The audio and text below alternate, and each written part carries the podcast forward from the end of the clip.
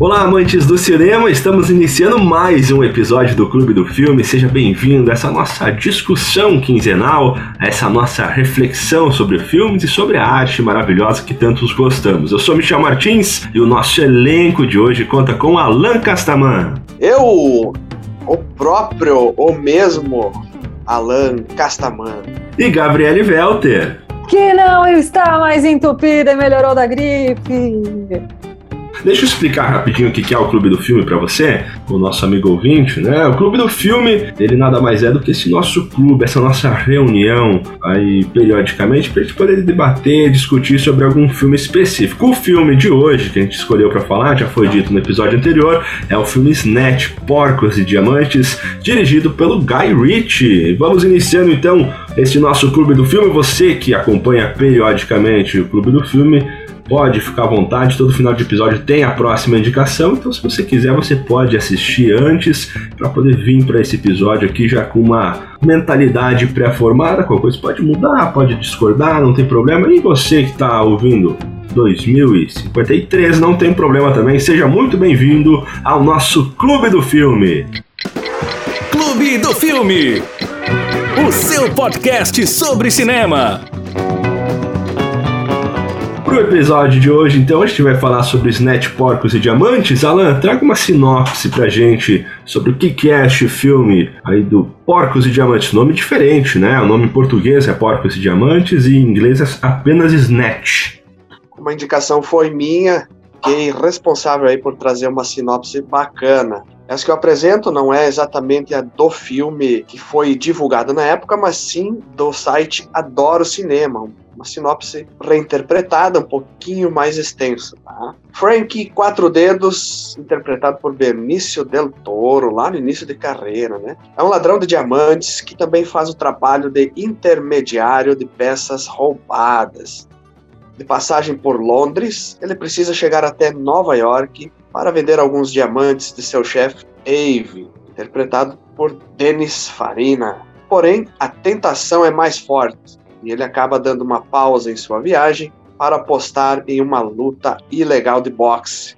Enquanto isso, dois promotores de lutas chamados Turco, interpretado por Jason Statham, também lá no início de carreira, e Tommy, interpretado por Stephen Graham, se unem ao fazendeiro local Cocô de Tijolo, interpretado por Alan Ford, na tentativa de convencer Mickey O'Neill, interpretado por Brad Pitt, né, aí o ator mais famoso desse filme, que é um pugilista cigano para participar de uma luta sem luvas, que vale tudo.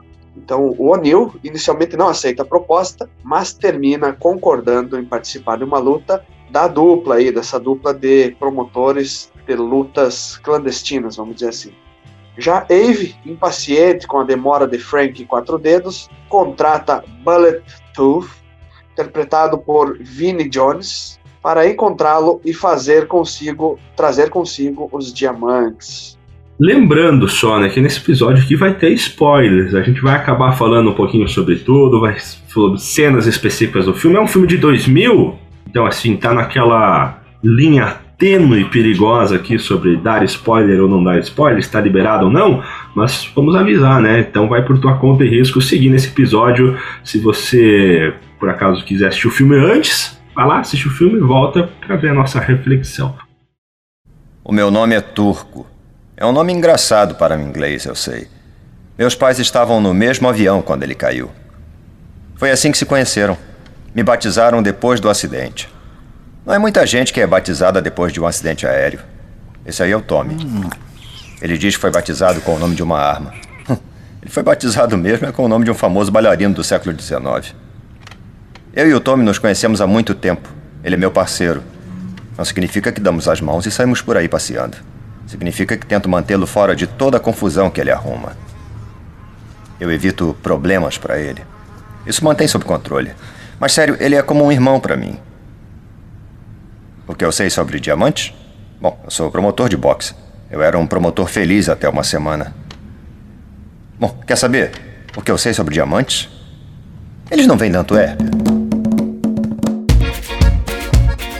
Vamos iniciar falando sobre a direção do filme. Guy Ritchie, que iniciou a sua carreira aí no final dos anos 90, ele que tem um estilo bem marcado dos filmes dele, né? Ele começou a carreira muito forte, foi comparado até com Tarantino na época. O pessoal, a imprensa queria aí causar né, esses burburinhos, falar, nossa, ele é o Tarantino britânico. É, ele tem um estilo peculiar de gravação. Ele teve um início muito forte na carreira dele, aí, com Jogos Trapaças e Dois Canos Fumegantes. Depois veio Porcos e Diamantes, Revolver. Tem todos. Você assiste eles, é o mesmo estilo de filme. Você consegue ver impresso a direção do Guy Ritchie. Depois, na sua carreira, ele tem aí uns filmes mais duvidosos, mas este é assunto para outro episódio. Hoje a gente vai falar sobre Porcos e Diamantes. Salan, o que você tem a dizer sobre a direção de Guy Ritchie? Michel, Gabi, é uma direção que nos primeiros filmes dele realmente é possível fazer uma comparação com o Tarantino. Foi por isso até que eu indiquei, né, pra gente seguir nessa tocada Tarantino aí, só que com outro diretor. De fato, ele também mudou sua linha de direção a partir aí do, dos últimos filmes, né, descaracterizando um pouco a forma como ele abordava as direções lá atrás. Mas é um excelente diretor, ele sabe trabalhar com baixo orçamento. Tanto é que uh, o primeiro filme de sucesso dele foi um orçamento baixíssimo. Então isso limita muito produção, contratação de atores. E mesmo tendo um orçamento um pouco mais considerável aí para Snatch, ele conseguiu pegar atores em início de carreira, exceto pelo Brad Pitt, que é o destaque aí em termos de nome mais conhecido. Mas se hoje você olhar os nomes desses atores, você vai ver que todos eles já são muito famosos. Ele tem sempre muito cuidado, né, com a montagem do filme, as narrativas, a, a própria trilha sonora ela não é tão marcante quanto, por exemplo, se a gente for comparar. Não adianta, a gente sempre acaba nas comparações, né? O que para o profissional, para o diretor, para o ator, isso é péssimo. Mas é, ele usa muito bem a, as trilhas, não necessariamente músicas na trilha sonora, mas os efeitos sonoros eles são é, muito marcantes, as transições de cena que a gente vai falar um pouquinho depois da, sobre a montagem específica do filme, mas até defendendo um pouquinho o Guy Ritchie, e nesse ponto que o Alan fala sobre trabalhar com baixo orçamento, às vezes é isso, às vezes o cara tem que se sujeitar a fazer uns filmes mais duvidosos para quem é, gosta dos cults, para se manter no mercado, para conseguir girar a roda, para se manter ou para fazer algum sucesso em, em nível internacional abalar, né? Embora, claro, né, Snatch, só o nome do Brad Pitt lá já deixa um... Pra gente que vai assistir 21 anos depois, né, acho que não precisa ter preocupação com spoiler, mas aí você vê Benício Del Toro e toda essa galera, um, um bom feeling para atores em início de carreira. Mas essa questão do baixo orçamento, o baixo orçamento geralmente ele gera essa criatividade, ela aflora essa criatividade aí dos diretores. Ele tem que se esforçar, ele não tem dinheiro para fazer o que ele quer. Vide aí, usando como exemplo, Jones, né, o Tubarão. O Spielberg ele não tinha dinheiro nenhum para fazer e dali surgiu uma ideia brilhante de não mostrar o Tubarão, já que não tinha dinheiro, né? Em vez de ficar algo tosco, ele não mostrou e ficou um filme maravilhoso. O Guy Ritchie, por não ter muito orçamento nesse filme também, ele tem que se virar aí com os recursos. Ele é um diretor que ele tem um. Eu vou, te, vou ser sincero, no começo me incomodou um pouco a direção dele, que ela é muito frenética. Pode não estar acontecendo nada, mas a câmera tem cortes violentos, é corte atrás de corte, mas com o tempo você vai engrenando e você entende a pegada do filme, porque ele é um filme de ação, de violência, com comédia, né? Principalmente a comédia, acredito que é o ponto forte desse filme. Uma hora eu tive que dar risada alta nesse filme. Na cena lá que. Eu não vou lembrar agora o nome do personagem, mas o. O tio do quatro dedos lá, que ele vai atrás do, do Benício Del Toro, ele quer porque ele foi apostar, não sei o que lá, e ele tá naquela loja de penhores lá. Os dois caras estavam com um cachorro, ele pega a arma fala, vou matar esse cachorro. Daí os caras vão na frente, o cachorro começa a morder o casaco do, dos caras que tava com o cachorro. Eu tive que parar da risada porque esse filme ele é simplesmente caótico em todas as cenas. Pra dar como um exemplo, aí é um Peak Blinders aí com trapalhões. Ele é, não falando falando do, do, da violência e do humor, ele, diferente do Pulp Fiction, que foi o primeiro que a gente falou, que marca muito mais a violência, embora tenha uma parte um pouco de, de sátira, assim, esse é muito mais sátira, é muito mais escrachado. Claro, tem a parte, se você for pensar no nome do filme, Porcos e Diamantes, porque o roubo do diamante é o início, é o que desencadeia o desenrolar de toda a história, e um quer roubar o, o, diamante do outro, que roubou o diamante do outro, que roubou do outro, mas os porcos, que é para quem são tratadas as pessoas que o cara mata. Coco de tijolo lá, o tijolão, o brick, não sei o quê, ele arma as lutas e e ele mata as pessoas com uma facilidade, assim, tipo, tem uma hora que ele tá conversando com o cara, um vai, dá uma eletrocutada no outro, morre, ele vai lá para tratar para os porcos, aí o cara fala assim: "Ah, você realmente não tem piedade do outro", alguma coisa assim, e mata aquele também, né? Tipo, e assim. E ele trata as pessoas que ele matou para os porcos, por quê? Porque os porcos vão triturar todos os ossos e, enfim, trata para os cachorros e para os porcos. Então ele é um filme pesado no sentido do, do que o ser humano é capaz de fazer, mas ele é muito engraçado porque ele é todo atrapalhado. Uma das frases mais marcantes para mim do filme foi uma que, se eu não me engano, foi o Tony Dente de Bala que falou: "Nunca subestime a previsibilidade da burrice". Porque você vê os caras que são tipo todo violento, bandido, criminoso, blá blá, mas eles são muito burros, eles fazem umas atrapalhadas Total, adorei a comparação do Peak Blinders com os Trapalhões. Porque é isso, você quer achar que os caras são inteligentes, não são, eles só são bandido e atrapalhado. Tom, é isso aí, Gabi. Tem muita comédia no filme. Cenas assim que você não, não imagina que vai acontecer. Um exemplo, aquela dos dois rapazes lá no clube de aposta, das lutas lá e tal. Tiroteio, quebram tudo, pegam só as moedas, não encontram o diamante. E o outro cara que é o motorista escuta aquela barulheira, vem lá e abre a porta que os caras não estavam conseguindo abrir tão em pânico que eles ficaram, eles nem se tocaram que a porta era de puxar ao invés de empurrar, né? Mas voltando um pouco atrás aí do, do que o Michel falou, da direção, dessa coisa frenética das cenas, eu gosto muito. A forma como ele já apresenta todos os personagens do filme, de cara, é muito interessante. Então, as transições de câmera vão começar pela questão do revólver, né? Então, ele abre o cilindro do revólver e, através do cilindro do revólver, ele apresenta todos os personagens daquele bloco de cenas, como se fosse um capítulo de um livro. Daí, ele encerra aquilo lá e vai para outro. E no outro bloco, ele também passa por todos os personagens de novo. Né? Aí encerra e vai para outro. Ele vai indo de bloco em bloco. É muito interessante a forma como ele conta essas histórias e também as transições de câmeras. O cara fecha o revólver, já corta para outro, outro lugar. O cara aponta a arma, já corta para outro lugar. O cara olha para a arma, já aponta para outro lugar. Ele usa um elemento, que é a arma, para apresentar todas essas personagens. Depois, jogando a bolsinha lá. Acho até que isso é antes. Então, arremessa a bolsinha, um pega a bolsinha na mão, já corta para outro. Ele joga outra coisa, já corta para outro bloco, e assim vai indo.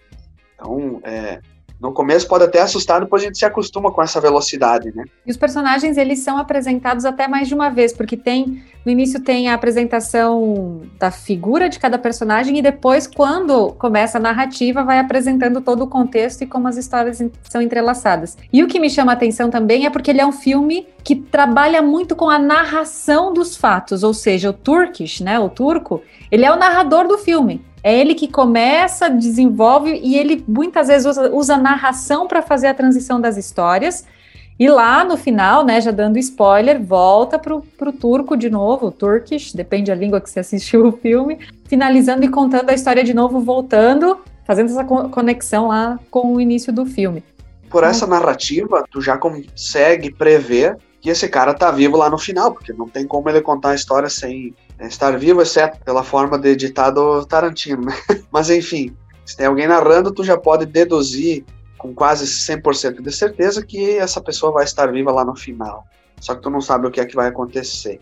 E mesmo o personagem do Jason Statham, né, o turco, ele sendo o personagem principal, ele é um dos personagens menos atrelados com todas essas histórias adjacentes que estão acontecendo. Porque se você parar para analisar e lembrar do filme do que você assistiu, ele é o que passa mais de boa em todas as situações. Porque quem passa mais perrengue é o ajudante dele, o Tommy, que vai lá com os ciganos, acaba vendo a briga, acaba ficando com medo de morrer quando o lutador deles é nocauteado. Uh, e o Turco, mesmo ele sendo o personagem principal, o narrador da história, ele tá ali, ele vai passando de boa, ele tira sarro de algumas coisas, ele fala, pô, Tommy, você também não consegue resolver as coisas, não sei o que lá.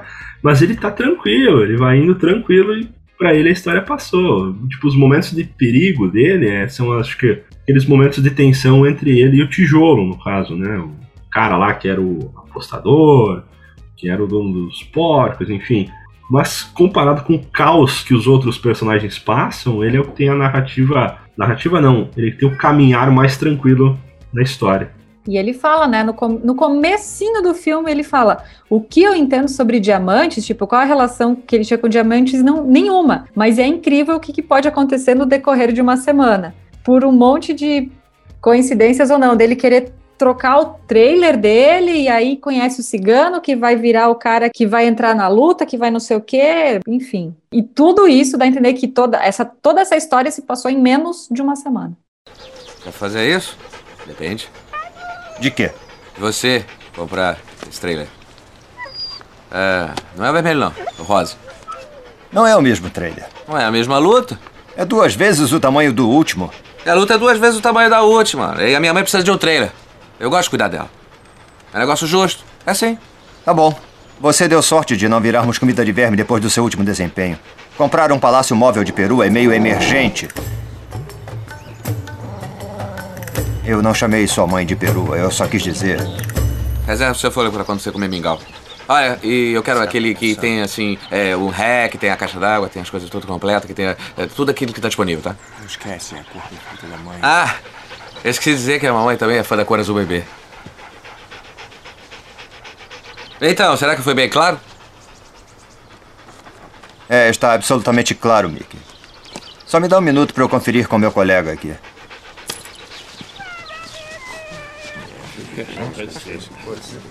Você entendeu alguma palavra do que ele disse?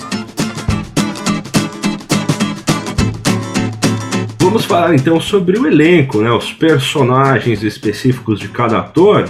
Quero iniciar falando sobre o Brad Pitt. Brad Pitt sensacional nesse filme, né? Ele fez o, o Mickey, o cigano. Ele tá. Eu, eu vi uma curiosidade falando que ele teve problema em fazer o sotaque inglês. E daí acabou pegando o papel do cigano, que tem aquele sotaque todo enrolado, você não entende nada que ele tá falando. Tem aquela cena maravilhosa eles estão para entrar no trailer, o Tommy tá vindo atrás, ele fala, you like Dags? E daí o personagem do Tommy olha para ele e fala, Dags? E ele olha para ele e fala, hã? nem ele entende o sotaque dele. Daí o Tommy ele fala: Ah, eu gosto de cachorros, né? Dá o ênfase falando I like dogs, né? Mas é Não, muito engraçado. E, e ele responde, ele responde falava, é, I like dogs. O próprio, o, o próprio guri depois responde, tipo, na linguagem deles. Mom também, né? De mãe eles falam, em vez de mom, ele fala, man. Quando o Turco vai no trailer convidar ele para participar das lutas fixadas, também tá o, o Mickey com todos os ciganos no, em volta, né? Os amigos, a trupe, e eles ficam nessa conversa de ter que traduzir. Ele fala: Não, o, o trailer é para minha mãe. Os caras falam, quê? E aí todos os outros respondem, man. E aí mostra uma foto para mostrar quem que é a mãe, que seria a mom. Ah, tá. E o, e o Brad também tem uma situação engraçada com o idioma, né? É, no filme dos Bastardos Inglórios, né? Ele tem que imitar um italiano. É, é para ele ser o cara que melhor fala. Gurlame. E ele não fala p nenhuma de italiano. E o outro cara mata pau, né? Mas foi só um parênteses. Voltemos ao Snatch. Essa parte do também do sotaque cigano, tem aquela parte que o personagem do turco ele quer contratar para a luta final lá, que vai ter a corrida lá do, da lebre, dos cachorros e tal. E ele explica como que ele quer o trailer pra mãe dele. E ó, na, na questão com legenda, é tirado a legenda completamente, porque justamente não dá para entender nada que ele tá falando. Gente fica boiando junto com o personagem. Ele até tira o Tommy pro lado, o turco, ele fala, viu, você entendeu alguma coisa que ele falou? Ele fala, não. Daí que o personagem do Brad Pitt pede, né? O Mickey pede, você entendeu? Fui claro, ele, foi, foi bem claro. e não dá pra entender nada do sotaque dele naquela hora. O que dizem que é até uma estratégia dos ciganos para você não dizer que fez um mau negócio. Eles vão dizer, não, mas eu te expliquei, você, você não entender é problema teu. Mas que é uma própria estratégia dos ciganos usarem aquele sotaque que ninguém entende, aquela linguagem que ninguém entende, para ainda se passar de certo nas trapaças, né? Até a mãe do Mickey pergunta uma hora, ela fala assim, o que, que você acha que a gente é, ladrão? Bom. Não, só trapaceiro. Falando então de outro ator que eu acho interessante fazer um comentário que hoje é muito famoso por filmes de ação, né? É um cara que não usa dublê, é o, o Jason Statham. Esse cara aí, tu olha ele interpretando o papel do turco num filme que tem lutas clandestinas, o cara não, não erga a mão, não erga o dedo, não dá uma bofetada, né? Então tu olha os filmes que ele já fez, lá dos mercenários e carga explosiva, tantos outros que ele é casca grossa e luta e chicoteia, pica e mata. Nesse aí, que ele, claro, ele estava em início de carreira, ele não dá um bofetão em ninguém, mas é um excelente ator, foi muito bem colocado aí no papel. Inclusive o Guy Ritchie foi o cara responsável por iniciar a carreira do Jason Statham, né? Os primeiros filmes do Jason Statham são justamente os filmes do Guy Ritchie, com Jogos e Trapaças e Dois Canos Fumegantes. É o primeiro filme que o Jason Statham atuou, depois ele vai para Snatch, depois ele vai para Revolver. Então o Guy Ritchie fez essa ponte, essa parceria para poder alavancar o Jason Statham. Outro ator que foi alavancado pelo mesmo ator que também iniciou a sua carreira foi o Vinnie Jones, né? Que é o o grande bad boy do filme, o cara lá com os dentes de ouro. E Dente de bala. Tony Dente de Bala. E ele era um jogador de futebol profissional. Ele jogou no Leeds United, ele era zagueiro, jogou no Chelsea também, que é um time grande. E, enfim, acabou que o Guy Ritchie chamou ele, ele foi, começou a atuar e hoje ele é um ator. Ele trabalha como ator, trabalhou até no filme do X-Men lá pela Fox, ele fez o Fanático. Ele se tornou um ator e o cara tá aí, seguindo. Que era um jogador violento, né? Exato. Combinando com o papel, né? Mas apesar da violência, eu acho muito engraçado a, a dicotomia entre ele gostar da Madonna, né? Daquela música Lucky Star, que aparece tanto quando estão contando a história dos seis tiros que ele levou e não morreu, né? As filhas do, do cara que se passa por judeu lá da joalheria. E aí tem a trilhazinha com a música da, da Madonna. E depois, até naquela parte que ele prende, arrasta o cara com a cabeça presa no, no vidro do carro, né? Toca no rádio novamente a música da Madonna, Lucky Star, e ele fala: Oh, eu gosto dessa música, né? I like this song. Então ele tem. Ele é o, o cara que tomou seis tiros e não morreu, ele é meio sanguinário, assim, violento, mas curte a música da Madonna. E aí, por fim, eu acho que vale destacar também o Benício Del Toro. É por ele que se inicia o filme. Ele interpretando um judeu, ele entra todo armado num lugar que está custodiando diamantes e ele rouba os diamantes. E aí depois tem todos o, o desenrolar, que ele tem que ir para Londres e tal. Mas, é, se você assistir a filmes dele hoje, você vai perceber que a forma como ele atua é muito parecida. Ele sempre muito calmo, de fala mansa, ele tem expressões faciais que dizem muito mais do que as próprias palavras, né? Eu gosto muito do Benício Del Toro. E ele teve pouco tempo de tela nesse filme, né? Ele apareceu um pouco no começo e depois ele fica mais preso dentro da van, depois ele fica lá preso lá com os caras, sequestrado, e depois acaba encerrando a participação dele cedo. Ele tem bem pouco tempo de tela nesse filme, mas o Benício Del Toro é um ator excelente, eu gosto muito dele também. Tem uma cena engraçadíssima, né? Que eles colidem o carro lá, sei lá, vão meio na- desviar o outro, outro carro, bate no poste, aí tá o Vinnie Jones ali, o dentes de bala, meio machucado dentro do carro, e o Benício sai com um capuz na cabeça, com as mãos amarradas, sai do porta-mala meio andando lá e tal, e daí atropelam ele, né? Acho que essa é a cena é ali que ele morre. Não? Não, essa cena do. Alan, até eu, eu, eu anotei. Essa, essa cena do acidente é a que, que do acidente ela vai para cada pessoa que participou do acidente. Ela vai e volta a cena do acidente. É o Boris, é o russo que sai com o negócio na cabeça. E é muito engraçado porque Ah, sim, sim. no filme Verdade. eles falam é, é difícil de matar o, o russo lá, quase impossível de matar, mas ele sai do, com as mãos amarradas do porta-mala do carro, e daí começa aquela musiquinha do violão. E o cara meio dançandinho, aí vem o outro e bate. E aí que todas as histórias colidem.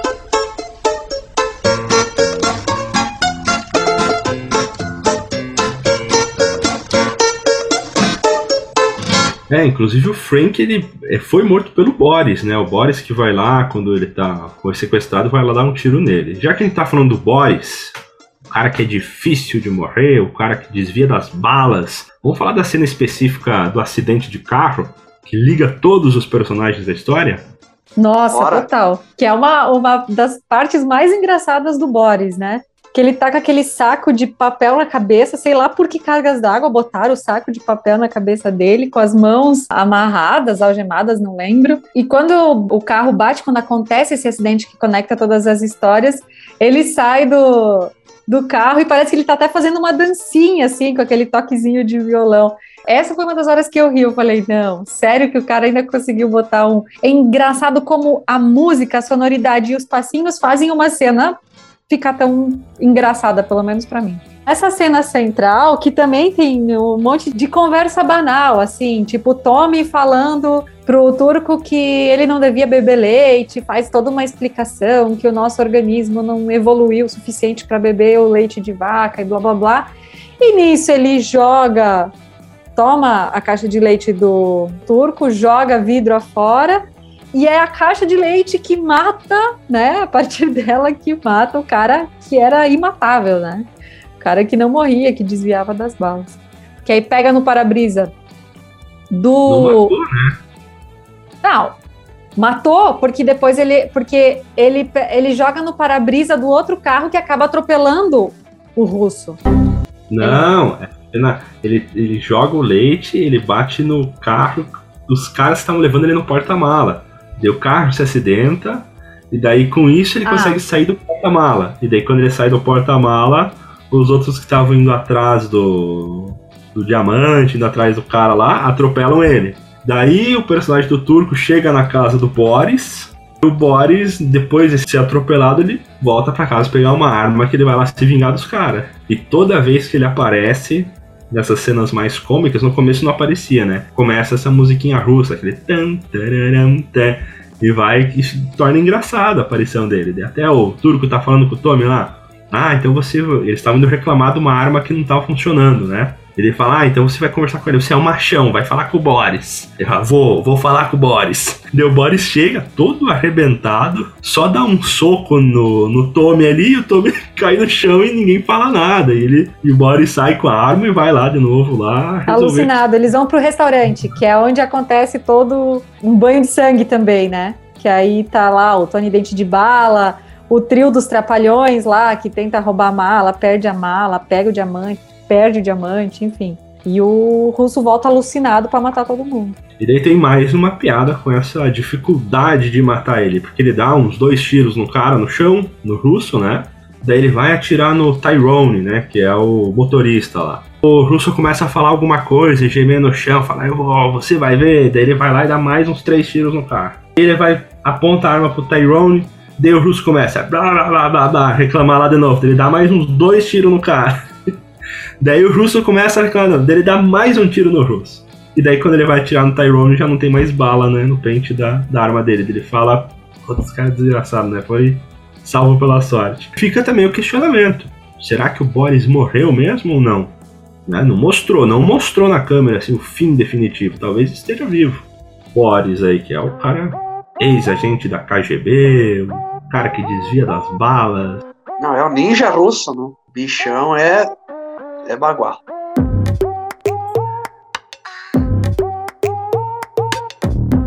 Vamos falar um pouquinho das trilhas sonoras agora.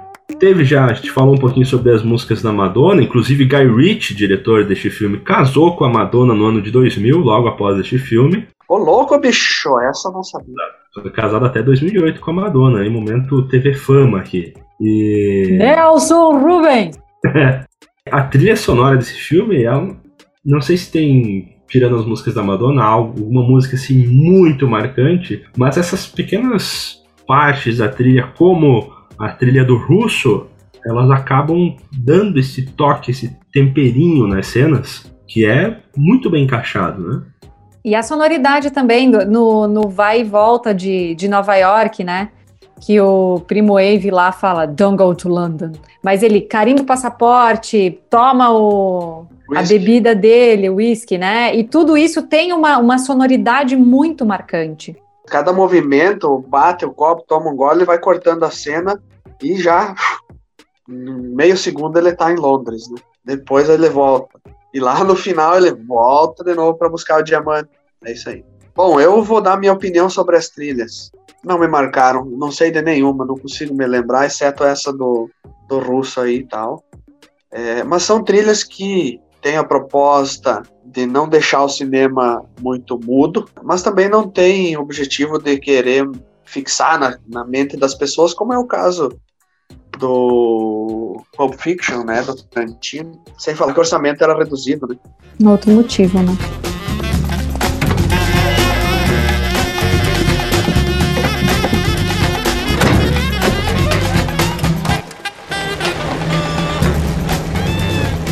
Aquele ali? Não parece um corretor. Por que paramos aqui? Qual o problema com aquele espaço? É apertado demais.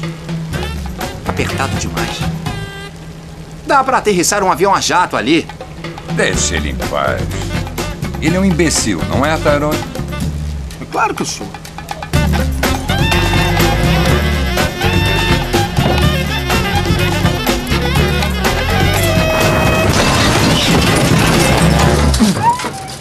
É uma besta natural. Tyrone, o que, que você fez? É, Tyrone. O que que você fez? Daí, se me contrariarem, vão ver o que acontece. Tudo bem. Não. N- não mexe nisso agora. Mas- As pessoas vão ver o estrago. Por que faria isso? Mas eu não vi. É um caminhão de quatro toneladas, não um monte de sorvete de chocolate. Tá legal, você me convenceu.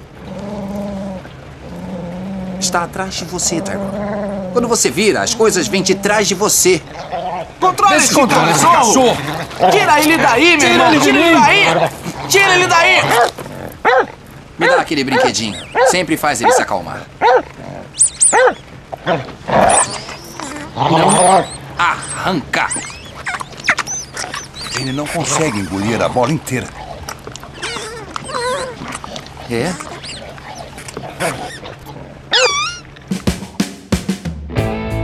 Qual foi a mensagem do filme pra vocês?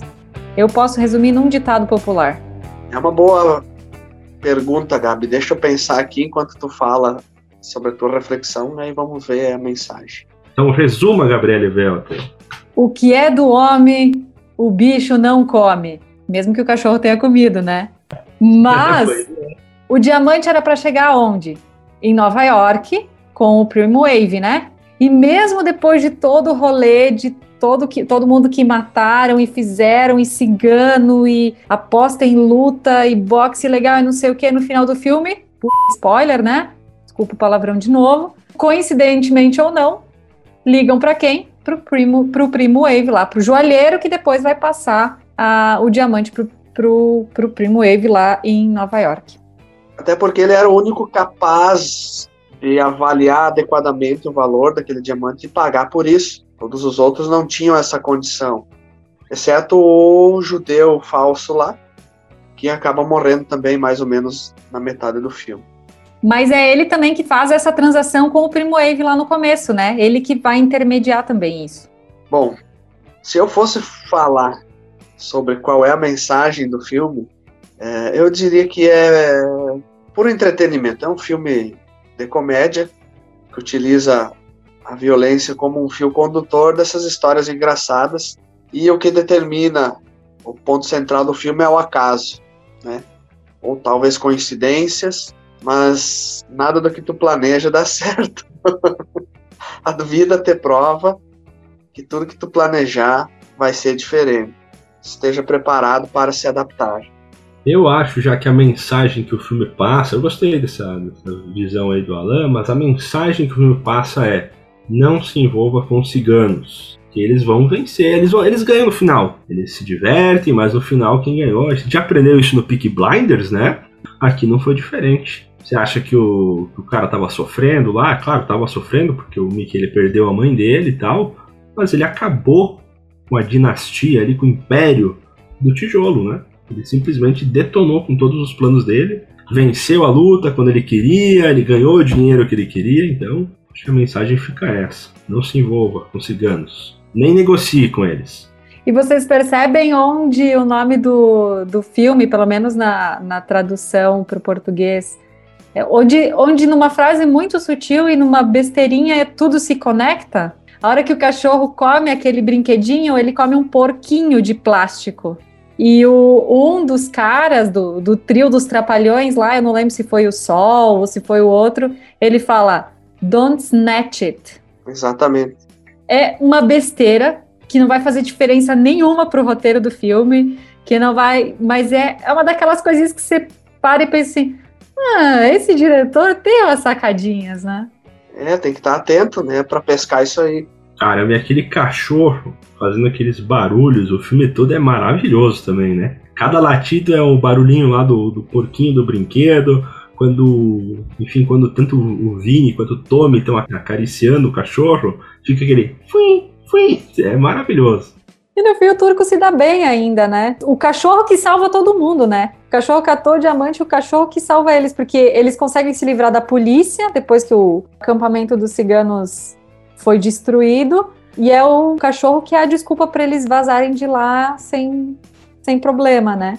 Coincidentemente, por causa do barulho do porquinho, eles vão abrir o cachorro e descobrir que lá dentro tem o diamante. Muito bem, mas já que foi uma indicação minha, queria saber a opinião de vocês, se vocês gostaram da indicação, foi algo que surpreendeu vocês, o que vocês esperavam antes de assistir e depois. Olha, eu gostei muito, gostei muito desse filme, eu achei um filme bacana, divertido para passar o tempo. Esse é um filme que, claro, você, como todo filme, você tem que assistir do começo ao fim, mas esporadicamente perdeu alguma coisinha, pegou uma cena separado. É um filme divertidíssimo, as cenas elas funcionam, assim com seu tom cômico, mesmo separado, porque é uma galhofada atrás da outra. Apesar do filme ter. Ele é um filme até que curto, né? Uma hora e 38, se eu não me engano. Mas ele é um filme que eu achei um pouquinho extenso demais em alguns momentos. Algo que me incomodou, pessoal, meu, né? Às vezes na minha cabeça o filme estava encaminhando o final ali de, um ato, do segundo ato ou até do terceiro ato, mas ele tinha mais uma parte, uma coisa. Não foi a, a, mais, eu acredito, mas uma sensação que eu tive é que ele talvez se estendeu demais. Teve todo o sentido aquelas cenas? Teve, mas é uma sensação que eu tive. Mas é um filme muito bom, um dito divertidíssimo, muito bacana.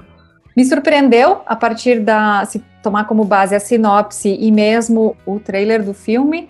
Ele não soa como se ele fosse tão engraçado assim, e ele é, mesmo com toda a violência, mesmo com umas cenas e umas partes que eu acho muito uh, assim, tipo, caramba, picar uma pessoa e dar para os porcos, pelo amor de Deus. Mas até isso eles conseguem colocar de um jeito engraçado. Então, ele é um bom filme. Gostei. Me surpreendeu. Bacana. Eu acho que aquela linha de raciocínio meio Tarantino se complementou com esse filme, né? É, obviamente teriam mais é, títulos para indicar nessa mesma é, forma de produção, mas eu optei por esse aí justamente porque fazia muitos anos que eu não assistia esse filme, diferentemente do que aconteceu com o Pulp Fiction, que eu assisto quase todo ano, né? Lembrando para os nossos ouvintes que a gente não vai indicar apenas filmes que a gente já assistiu, né? Por exemplo, o Alan indicou Snatch, que nem eu nem a Gabi tínhamos assistido. E também nós podemos e vamos indicar filmes que a gente nem assistiu ainda. Não vai dessa experiência aí de assistir bons filmes ou não, né? Dependendo da opinião de cada um.